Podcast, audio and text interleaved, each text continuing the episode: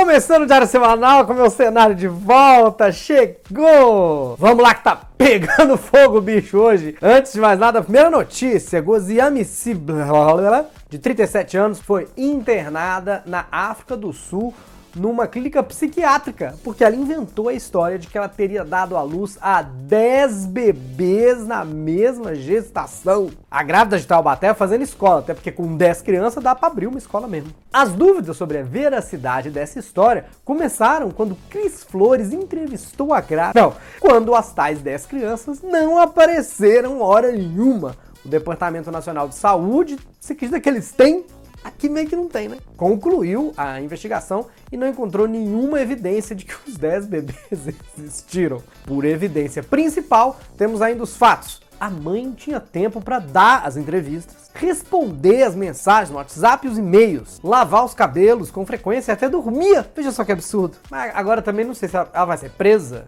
Qual que é a lei que proíbe ter crianças imaginárias? A preocupação da família, inclusive, é com o suposto pai que saiu para comprar um pacote de cigarro imaginário e ainda não voltou. Porque ficou abaladíssimo com a notícia foi Edu Guedes, que já tinha até encomendado o enxoval das crianças. É, é emocionante. E depois do caso da, dessa mulher sul-africana e também da grávida aqui de, da grávida da grávida de Tabaté. A Pampers vai lançar um novo produto, a fralda Super Sec Invisible, proteção seca e transparente para o seu bebê imaginário. Então fica com a gente, hoje é dia de diário semanal com política, a gente vai explicar tudo o que está acontecendo, que irmão é esse, que deputado é esse, que acusação é essa de mil por cento em cima do valor da vacina. É, a CPI tá pegando fogo, bicho, como eu falei no começo do programa. Nós vamos falar também do Ricardo Salles, que, ó, deu pé do governo. E claro, a gente vai falar do Lázaro, para ter audiência tem que falar do Lázaro. Tem muito assunto ainda. Eu sou Bruno Mota e o Diário Semanal começa agora.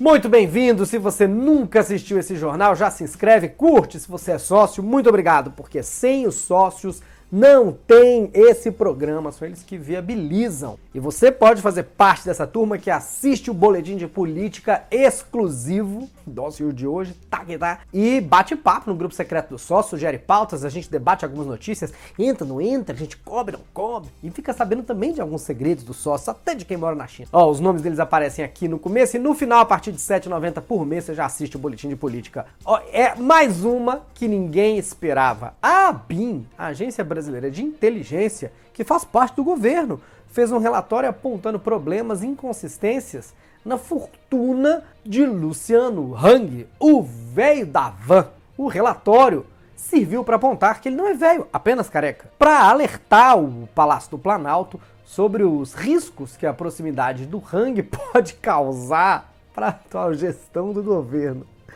Gente, você imagina, ele já fez tanta coisa errada que pode pegar mal para esse governo. Então vamos explicar. A Binha é tipo a Dona Florinda, o presidente é o Kiko e o velho da van seria a Gentalha. Gentalha, gentalha! Esse dossiê vai do início da vida empresarial do Hang até as acusações de financiamento de redes de fake news e do chamado gabinete do ódio. É a vida toda. É tipo um arquivo confidencial, mas sem o Faustão. Até porque, sendo a van, não seria nem na Globo nem na Band, né? O programa ia passar na Rede TV. Arquivo Confidencial Luciano Hang Avan apoio Sidney Oliveira Ultra Farma. É o nome do programa. Conforme consta no relatório, o Hang sempre expandiu os negócios sem sócios, sem investidores, sem endividamento e muitas vezes parecendo possuir uma fonte oculta de recursos que não se explicaria apenas por sonegação fiscal e contrabando de artigos importados para lojas.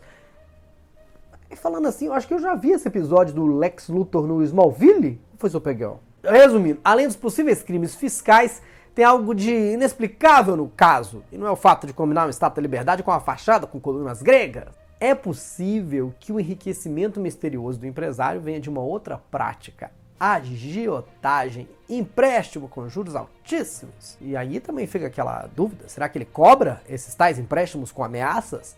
Ou você me paga esses juros altos, ou eu vou te visitar usando esse terno verde e amarelo e esse boneco de super velho da van. Gente, que coisa horrorosa, que look terrível. Não sei se ele caiu na malha fina, mas tá na hora de cair no esquadrão da moda, pelo amor de Deus. Vamos a um giro de notícias pelo Brasil.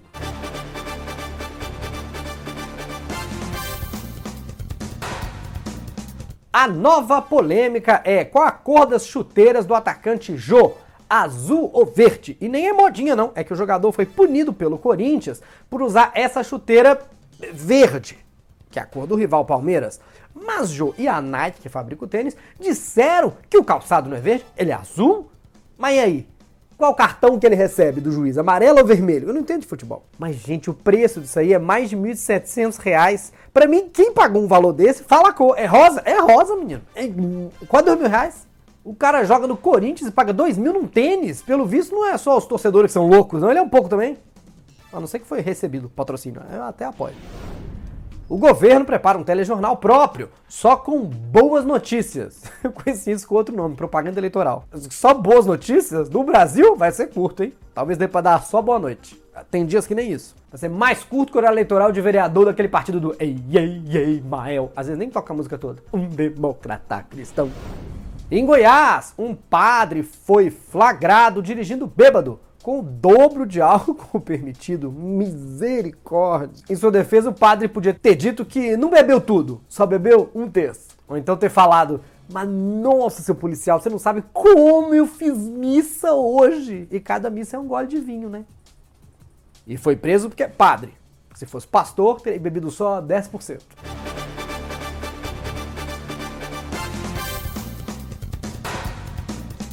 Hoje temos Felipe na plateia, ele está rindo das notícias, então acho que está bom. Polícia! Vamos falar aí do serial killer do Distrito Federal, um monte de gente atrás desse cara, toda hora na televisão. É, nesse caso eu falando do Lázaro, tá? O outro serial killer que também mora no Distrito Federal continua fazendo lives semanais com camisa de time de Série B do Campeonato Brasileiro. Agora, um dos agentes que está nas buscas pelo Lázaro é Lucas Valença, que tá viralizando de novo nas redes, é o hipster da Federal. Lembra dele? Olha aí, ó. Em 2016 ele apareceu na prisão do Eduardo Cunha. E olha, o Lázaro segue foragido, mas eu já estou preso nas grades da paixão pelo hipster Federal. Mentira, o Felipe tá aqui, não tô não. Não. Esse caso do Lázaro tá praticamente um reality show que você liga na TV, Lázaro, é cobertura ao vivo, é subcelebridades opinando. Inclusive com o caso Lázaro e CPI da Covid, tá muito mais emocionante ver o jornal que o No Limite. O Lázaro deve inclusive estar tá escondido no No Limite, junto com a tribo Carcará, que ninguém tá vendo isso aí mesmo. É hora de um giro de notícias pelo mundo.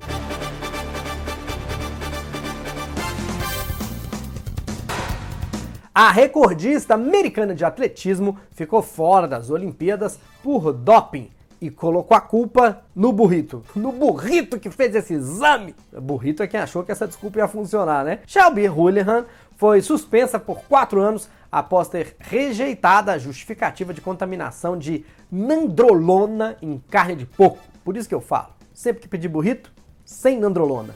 Muito melhor. Não tem aquele gostinho de nandrolona ruim. Então, já que ela é recordista de atletismo, melhor ela correr atrás de outra desculpa. O criador do antivírus McAfee, John McAfee, de 75 anos, foi encontrado morto na cela onde estava preso preventivamente na Espanha por fraude fiscal. Eita, McAfee, parece que uma ameaça não foi detectada. Faltou um firewall de qualidade, hein? Agora você tá pensando, mas o Bruno tá zoando a morte do McAfee? Gente, o, o John McAfee era anti-vacina. Ele foi preso usando uma calcinha como máscara, lembram disso? Ele tirava foto em iate com arma, dizia que o mundo era uma loucura. Eu acho que ele ia querer assim. Já sabemos que não foi Covid, afinal ele é antivírus. Como já é tradicional, a organização das Olimpíadas vai distribuir 150 mil camisinhas. Só que dessa vez vai pedir para os atletas não transarem. Essa sim é uma notícia broxante. Os organizadores vão pedir que os atletas levem os preservativos. Pres... As camisinhas, que é um nome muito mais fácil de falar, para casa, para brincar de balão, sei lá. Ou seja, o público pode até reclamar da realização do evento, mas não vai poder meter o pau nos atletas. Não com segurança. Toca a vinheta, Wellington! Vamos falar de política!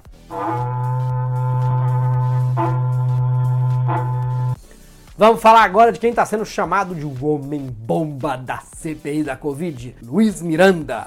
Mas cada personagem que aparece do nada, né? Nossa, é umas irmãs da Rachel que nem o Ross conhecia, é uma parente do Caco Antibes, que é o próprio Miguel Falabella de peruca. Bom, o deputado Luiz Miranda, que infelizmente não é interpretado pelo comediante Luiz Miranda, porque pelo menos ia ser engraçado. É uma CPI pouquíssima rarice, o CPI emerge para apenas uma hora a cada 10 anos, o CPI geneticamente modificado. A denúncia dele tem a ver com uma defesa do próprio irmão, que é o chefe da divisão de importação da saúde, e estava sofrendo com acusações, pressão e indícios de irregularidade. Por isso, Luiz Miranda partiu para defender o irmão, que se chama é, Luiz Miranda.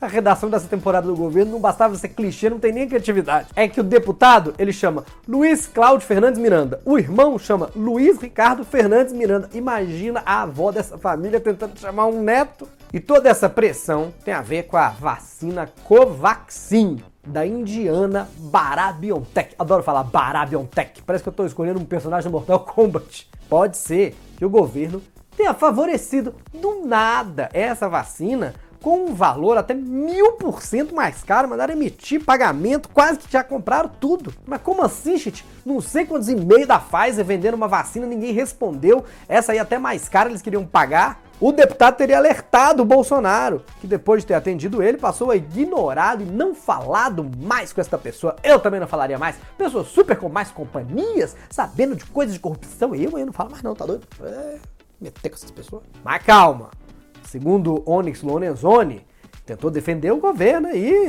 numa coletiva.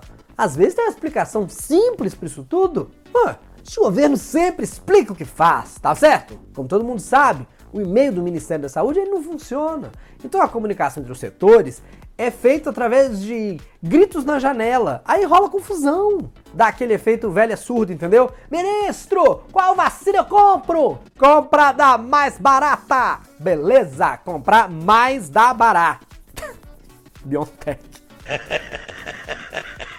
Meio ambiente, que foi o que sobrou do nosso ambiente. Ricardo Salles não é mais ministro.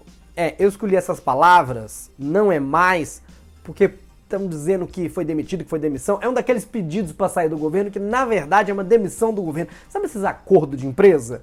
Você entra com a bunda e a empresa entra com o pé? Então, parece que este é o caso. Dizem que o maior sinal de que ele foi demitido e não que ele pediu demissão é que já tem um substituto na hora que ele anunciou. E não acontece assim, né? Imagina você chega pro seu chefe e fala: chefe, eu me dem. Você nem termina de falar, já tem uma pessoa na sua mesa, já limparam as gavetas, nem currículo entregou nem nada. A batata do Salles já estava queimando.